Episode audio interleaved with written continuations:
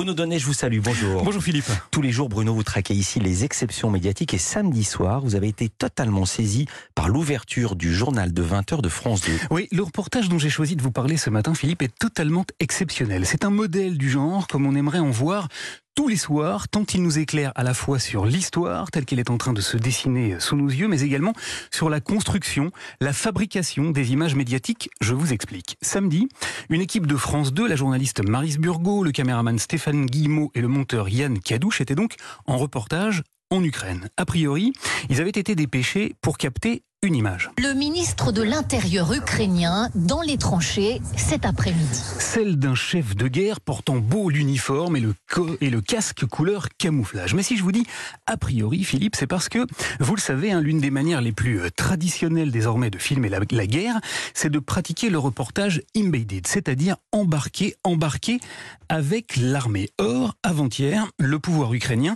avait très envie que la presse étrangère, et notamment France 2, montre qu'il était en première ligne et qu'il maîtrisait parfaitement la situation sur le front. Nous accompagnons cette visite, censée montrer que les autorités ne craignent pas l'ennemi.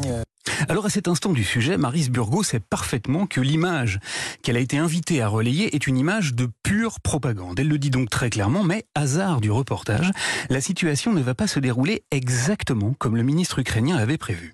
Car ce qu'il souhaitait, lui, c'est fabriquer une image rassurante, celle d'un homme fort au soutien d'une armée absolument infranchissable. Sur cette position, l'armée ukrainienne est aux aguets. J'ai parlé aux soldats, je peux vous affirmer que l'ennemi n'a aucune chance. Seulement voilà, sous l'œil de la caméra de France 2, cet ennemi qui n'a aucune chance va soudainement tirer et frapper le convoi ukrainien. Nous suivons toujours le ministre. Première frappe, elles surprennent la délégation, dont les militaires. Alors, eh bien alors, l'image que l'Ukraine avait appelée de ses voeux va brusquement lui échapper. Pire, elle va totalement s'inverser et donner lieu à une séquence édifiante. Deuxième tir d'obus, à moins de 50 mètres du ministre. Il est plaqué au sol et protégé par ses gardes du corps. À l'écran, on découvre plein cadre. Le ministre qui bombait le torse 30 secondes plus tôt, face contre terre. Il est recouvert par deux militaires qui offrent littéralement leur corps pour protéger le sien des balles ennemies.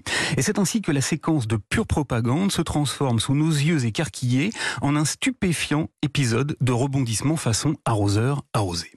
Alors la déconstruction fortuite hein, du bourrage de crâne ukrainien est déjà une incroyable performance journalistique, également totalement remarquable dans ce reportage, Philippe, c'est la capacité de ces auteurs à se mettre en retrait, toujours à la bonne place, c'est-à-dire derrière leur sujet. Car face à ces euh, images de tirs nourris, on éprouve également de la peur. On a peur pour les Ukrainiens, bien sûr, et pour le ministre déboulonné de son piédestal. Il est ensuite exfiltré, alors que les obus tombent encore.